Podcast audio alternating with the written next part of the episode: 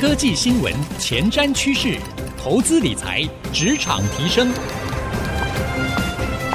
科技人关心科技事，欢迎收听《科技领航家》。听众朋友您好，欢迎收听 IC 之音主客广播 FM 九七点五《科技领航家》，我是节目主持人朱楚文。最近科技界有一个很夯的新名词，叫做 Tiny ML。Tiny ML 被认为是有潜力改变物联网，甚至是加速 AI 发展的进程，也因此呢，获得了包括安谋、Google、高通等等重量级的科技大厂的支持。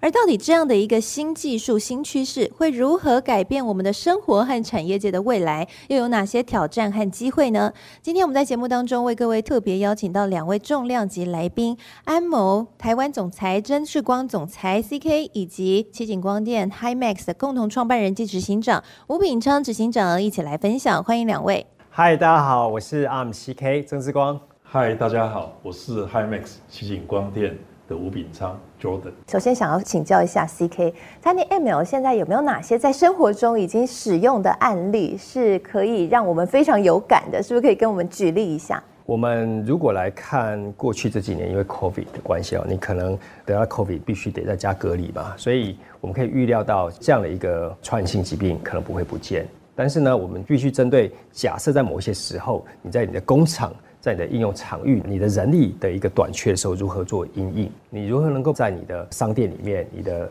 货架上、你的工厂能够做得更加的自动化？我们在讲自动化，当然就是能够把 AI 导入哦。举个例子来讲。你可能能够在货架上能够有这些 sensor 去 detect 说，哎，我可能货架我只剩下五个、三个，那我必须要来补货了。但是这些商品到底是怎么补的？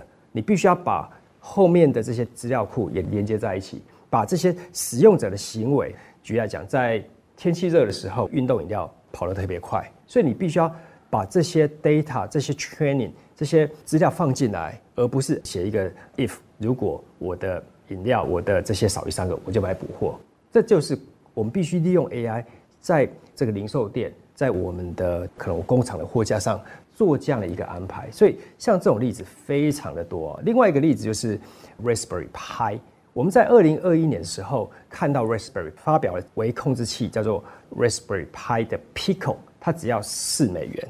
那它里面搭载着 Cortex M0 Plus 的一个处理器，它就能够在上面。运算 TensorFlow 的 Light Micro，那这个板子目前已经销售了超过两百万片。它在今年又发表了另外一个版本，叫做 Raspberry Pi Pico W 的一个控制板，它卖六美元。它里面把 WiFi 也加进来，所以我们看到在资源这样的一个生态系统，有很多的厂商能够进来投资。当然，以后我们也希望能够看到奇景光电的相关的开发板能够在市场上，让整个生态系统更加的丰富。真的是非常的酷。刚刚听到 CK 举的案例，就让我想到传统产业现在都要数位转型。其实呢，Tiny ML 就会是他们数位转型的一个很重要的引领者哦。所以，让 AI 呢可以进到每一个微小的装置当中来帮助产业做革新。那我想请教一下 Jordan，Jordan 可以跟我们分享一下您所看到的一些让你觉得比较惊艳的使用案例吗？在这个之前，我想先。讲一下，刚刚呢，CK 讲了很多听不懂的专有名词啊，像什么 TensorFlow 啊、Onyx 啊、PyTorch 啊、什么 Linux 啊等等哦。这个我想跟各位说呢，你听不懂没有关系，因为有些东西我也听不懂。那这是为什么我们 Himax 想要跟 ARM 合作？就是你每天要喝牛奶，你不要去养牛。我就是希望 ARM 帮我养牛，帮我把这些基础设施、基础架构不但把它做好，而且。科技是在进步的，它一代一代要必须帮我维护好，那我就可以取用它的东西，专注我的核心技术的开发。我想这是我们都互相合作呢一个非常重要的要点哈。那讲到我们的现在实际的 use case 呢，我刚刚讲的笔电帮你省电，事实上呢，大家用笔电的时候还有另外一个顾虑，就是说我在专心用笔电的时候呢，后面可能有人在偷看我的荧幕的内容。嗯。可是呢，后面有人走来走去，你不能说有人他就警告你，那也不行。那个人要看起来是那个姿势，好像有在偷窥的嫌疑，那时候我们会警告你。那因为对我们来讲那是很简单，因为他就是一个人形嘛。那人形如果他是背对着你，他侧对着你，他走过去，我们知道他不可能是可以看。像这样的简单的应用，这是我们第一代就做到了。那比如说我很喜欢的一个是读表器的应用。读表器呢，大家都知道很多工业的表，它有指针式的，也有这个数字式的。嗯，那不管你是指针还是数字，你可以在很肮脏的环境走得也不太准确，然后那个表还脏脏的等等，我们都可以帮你读出来。就用在 local 用非常低的功耗，我们宣称是我们客户用我们的东西做水表。我们呢，客户告诉我们说，他们用那个电池呢，可以撑很久很久，你不用去换电池。那这个应用很有趣，我最喜欢的是水表。现在很多很多不同的国家在用我们的东西去做水表。一开始我们也想错了，以为说这样就不用有抄表员，抄表员很昂贵嘛，很麻烦。后来发现其实不是，他们是为了要及时可以知道有没有在漏水。大家知道水资源是人类永续生存一个很严重的问题。我觉得诶挺开心的，知道他们是这样的用途，觉得好像有做了一点小贡献的感觉。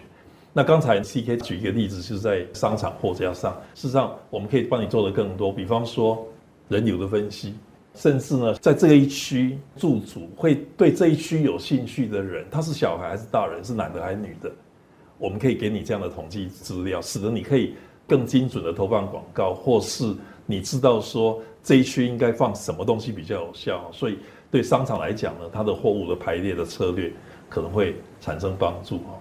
那我们的东西事实上现在已经被用到很多的医疗、车子、工业、智慧居家、智慧办公室，甚至很多农业的用途。那第二代呢？当然它算力更强了哈。我们这个产品叫 Wise Eye，就是智慧眼睛的意思。那第一代我们叫 WE One，那第二代呢我们叫 WE Two 哈。那笔电来讲，我刚刚说我们可以知道你人脸更多的。内容，这个很多东西是牵涉到跟客户正在开发中的东西，我不方便谈太多。那第二代我们有一个很有趣的应用是智慧门铃，很简单的讲，它的系统就是说我们的东西是永远一直开着，侦测到有闲杂人等有可疑的事件的时候，我们再把你的主摄像机跟主的 AI 芯片把它打开，因为那个东西很耗电，你不能一直开着。可是呢，那个东西呢，平常是在睡觉的，那发生很多事情，没有人来叫醒它，那也不行，对不对？所以我们的东西是负责随时侦测、叫醒它的任务啊。所以我们会一直用低的解析度呢，一直预录。可是我们呢，也是 ARM 的协助呢，我们的预录的品质呢，可以好到说，比方发生什么不好的事件了，那你需要把那个事件呢，那个录影带拿来再重看若干秒，甚至警察要拿去判，我们已经可以做到这样的功能。那我们一边在录，那一边呢在侦测 AI，所以呢发现说，诶，这个可能是一个可疑的事件，我赶快把主摄像机把它打开，它该有的摄影什么的它都会在的哈，它唤醒的速度也要够快，这个中间的时间差呢可能不到一秒，可是大家可以想想看，一秒那个贼可能已经跑掉了，你根本照不到他，人的一秒钟是可以走蛮远的哈，所以呢我们的东西就是一直扮演着。一直看着，然后我们在第二代的产品 WE2 呢，我们就可以知道说啊，邮差是来放东西，这可能是有一个可疑的人把你的狗狗给绑走了，诸如此类的哈。那这是一个很有趣的应用，那可以做这个应用也是因为我们的算力变大。哇，刚刚听完 Jordan 的分享哦，我想 ARM 养的这一头牛真的是非常的有功能哈，因为。生产出了非常各种不同的牛奶哈，由七景光电这边开发出各项不同的产品。我想这就是 TinyML 的架构所给予整个生态系的帮助。那刚刚呢分享的都是在现阶段使用的案例。好，我想再请两位可不可以带着我们一起展望未来？有没有哪一些 TinyML 的应用是在未来大家很期待即将要开发出来，而对于我们人类又会有很大的影响的？首先先请 CK。其实这样的一个 use case 可能很多啦，当然。其中一个我可以讲的，可能是在车用部分哦。其实你有没有发现，我们现在拿着车钥匙就直接开门？但是你会想说，这是钥匙嘛？那如果钥匙不小心掉在桌上被其他人拿走怎么办？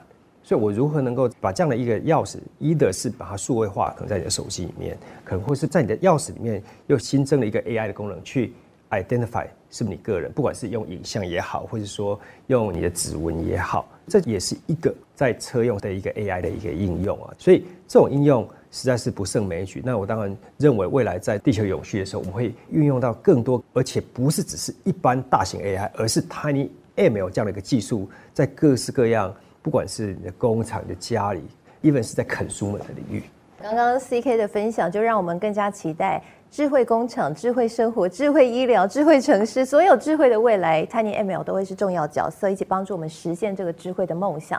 那我也想请 Jordan 来跟我们分享一下，在未来还有哪一些可能会让我们非常 surprise 的相关应用，现在正在开发中。其实呢，都是大家很容易想象的应用，可是有一些东西我会真的觉得很兴奋哦。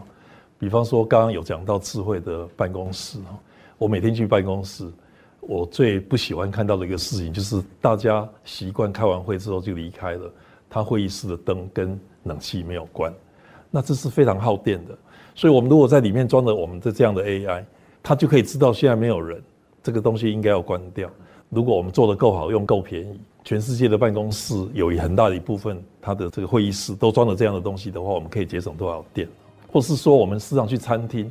人明明不多，可是呢，它冷气开得很强，冷得半死，大家要穿外套、穿夹克。去百货商场也是一样，它人有很多的时候，叫做尖峰时间，有离峰的时间，跟它放的冷气是一样多的。甚至人都聚集在这一区，那一区少放一点冷气，这一区多放。这样的东西其实就是蚂蚁雄兵啊！你要到处都有这样的东西的话呢，可以帮我们做碳中和、做节能减碳，它可能效用可以是非常庞大的。通过两位的分享，我想听众朋友都更了解 tinyML 未来的展望，真的非常令人惊奇。但又有哪些的开发上的挑战呢？休息一下，广告回来继续收听科技领航家。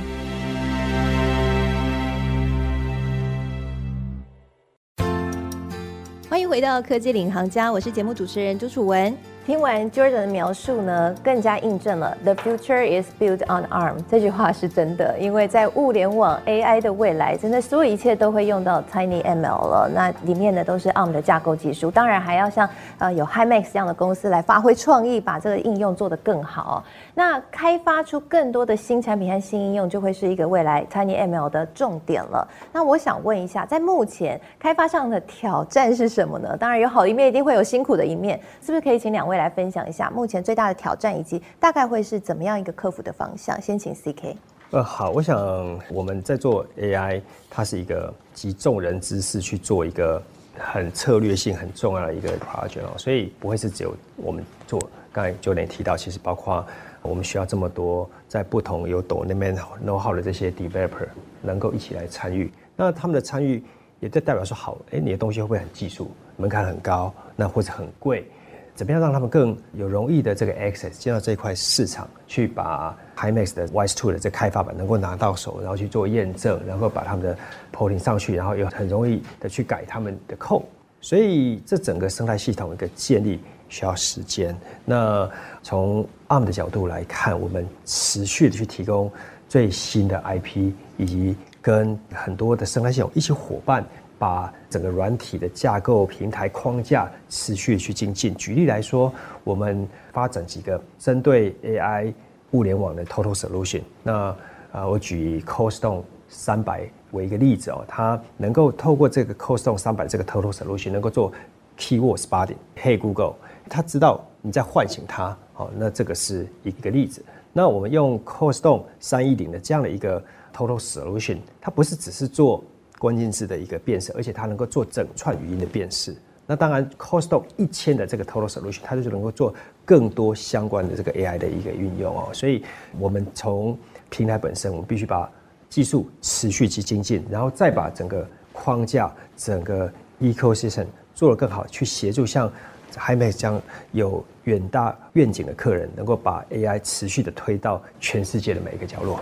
是，那我想请 Jordan 是不是可以跟我们分享一下，在开发上面现在最大的挑战是什么？我觉得整个 AI 行业要面对的最严重的挑战，第一个是安全性的问题。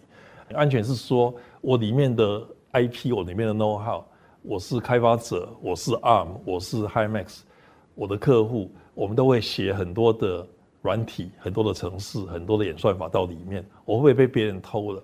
骇客会不会可以害到我的系统，破坏这些东西？这 AI 到处都是的时候，这是大家必须要考虑的问题。事实上，我想大家放心，就是说我们呢做的非常非常多的保护措施啊。那简单来讲呢，我们每一颗 IC 都有它独立的钥匙，每一个 IC 都有自己的身份证。所以骇客即使骇进去我的东西，他只能骇进去一颗 IC，他隔壁那颗 IC 他就必须要再重来一次。那跟 ARM 合作之后，我很喜欢 ARM 的一个新的架构，叫 Trust Zone，就是信任区块。什么叫信任区呢？就是说啊，你开发的时候会灌软体进去，它里面有些 memory，它 memory 把它分成区块。Himax 在开发的过程呢，我们会把我们的演算法相关的韧体、软体放进去。那我交给我的下一棒，可能是个 AI 的开发者，可能是个 ODM，他也会要放他的软体进去。那我又担心他会不会去偷了我的软体，甚至是抄袭我的软体。现在的结果就是不会。我的软体呢，送给他的时候，我的软体被保护的，他可以在他的东西加他的软体，他再交给下一半，他又要写他的软体进去。那终端客户他的前一棒跟前前一棒，他可以用，可他进不去。所以我们的目标，我想不是 Himax，是整个行业的目标，就是说整个产品的生命周期里面，从我一开始的开发阶段，到我的晶圆的生产的阶段。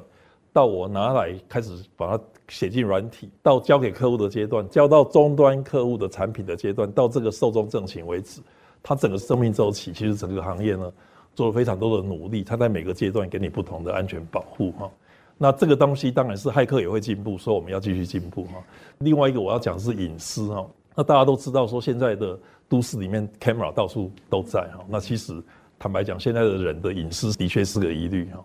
那我想我不用讲太多，我就讲我们自己的东西。大家听到说，哎，Himax 在做影像的 AI，要弄得到处都是，那不是很可怕吗？一直都在照相。我跟各位说，放心，我们的 AI 比你的手机、电脑安全很多很多。其中有几个理由，第一个理由是，我的东西是机器视觉，我不讲究照相人看起来很漂亮，所以我的解析度是很低的，很多时候甚至没有颜色。甚至呢是人眼看不见的，我们叫做近红外光，叫 NIR，所以人根本就看不见哈。那更重要的是，他拍了影像之后，他不给任何其他人，他只给我们自己的处理器。我们处理器拿到这个影像之后呢，我们就做我们的 AI，就把它算完了。算完之后呢，我处理器再把信号送给下一个 IC，或是送到云端的时候呢，我只传一个非常简单的，我们叫做 metadata。它有两个好处啊，我不用传整张照片。你不是要浪费很多频宽，耗电又变多了，对不对？全世界人都这样做的话，耗电是很多。那另外一个是说，它的传的影像是很简单的几个 byte 的 data，所以它里面是没有太多的需要保护隐私的东西。那只是我想，我们还要继续进步，怎么样去保护？那消费者也需要很多的适应教育的过程啊。那最重要的就是说，我们必须要一起合作，让整个生态链使得。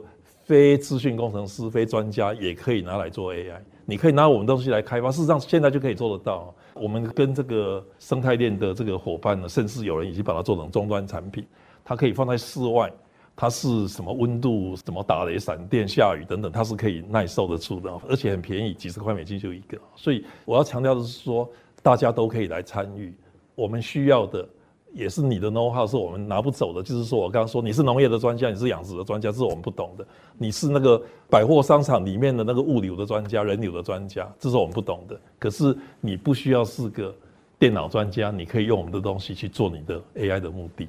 好令人振奋哦！即便你不是资讯相关的专家，你也可以运用刚刚这个 Himax 和 ARM 这个携手开发的技术来做很多的创意，然后开发相关的产品。我想呢，现在大家听完之后，应该都想要更加的了解 Tiny ML 相关的技术了。那我听说啊，这个 ARM 即将要举办一个技术论坛，就会在这方面分享和交流更多，是吗？我们是不是可以请 CK 跟我们介绍一下？过去由于各个无线装置之间的技术不相容哦，再加上包括 Apple、Amazon、Google 各个品牌各有各的这个无线的标准，使得这些 device maker 跟 consumer 只能够选择一个规格，所以每一家只能够去各自独立系统哦。那面对这个问题，CSA 的这个连接标准的组织近期推出第一个 Matter 一点零的这个 protocol，去加速物联网产品的这个应用的这个 progress 哦。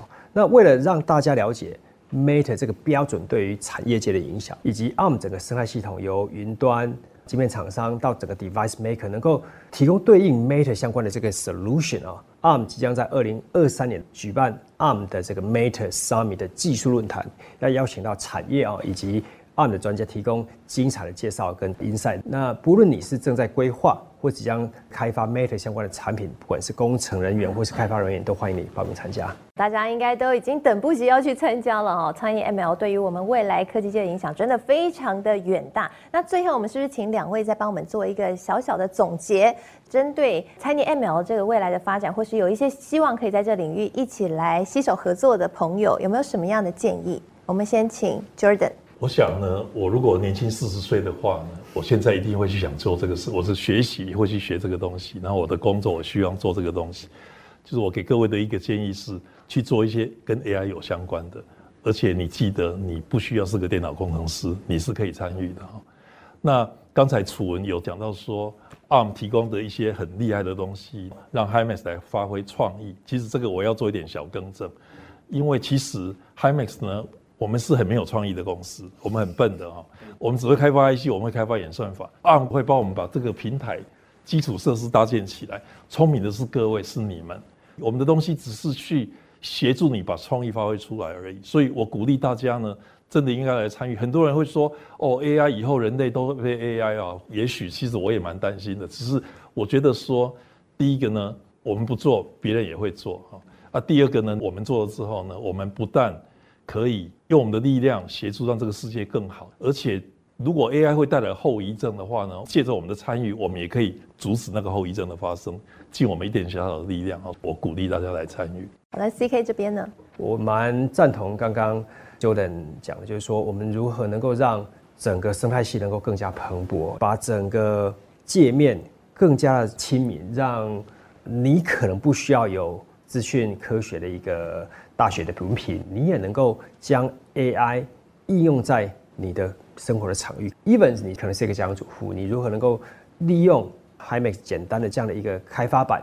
举例来讲，你可能是种你的植物，透过 AI 去让你不用花心去哦，我今天这个时间到了要施肥要浇水，你让 AI 来帮助你。所以一个概念就是，我们如何能够有更多人使用 AI，让我们人类的生活更好，尤其是。地球永续这个问题，我个人非常非常担心哦，因为毕竟我们会持续的去消耗地球资源，那我们如何能够利用人工智慧去协助 preserve，不管是水资源、电力资源、各式各样资源，我想透过 TinyML 技术的一个普及化，我相信会有越来越多 developer 在 TinyML ecosystem 这个系统上去做开发。好，谢谢 CK，也谢谢 Jordan。我想透过今天两位的分享呢，大家都可以看到了，TinyML 已经成为了一个未来让 AI 可以更加民主化的一个重要的关键。那现在呢，科技都已经准备好了，我们就是希望各行各界的人士大家一起加入哦。现在 AI 的门槛已经降低了，只要你能够发挥创意，把这样的技术应用在你的产业当中，把你的 know-how 使用出来，相信未来大家都可以成为打造我们人类未来智慧。生活关键的一份子啊，非常期待这样的未来来实现，也让我们更期待我们的人类生活可以更智慧、更能够永续下去。非常谢谢两位今天精彩的分享，谢谢大家，谢谢大家，谢谢您收听今天的节目，我是楚文，我们下次再会喽。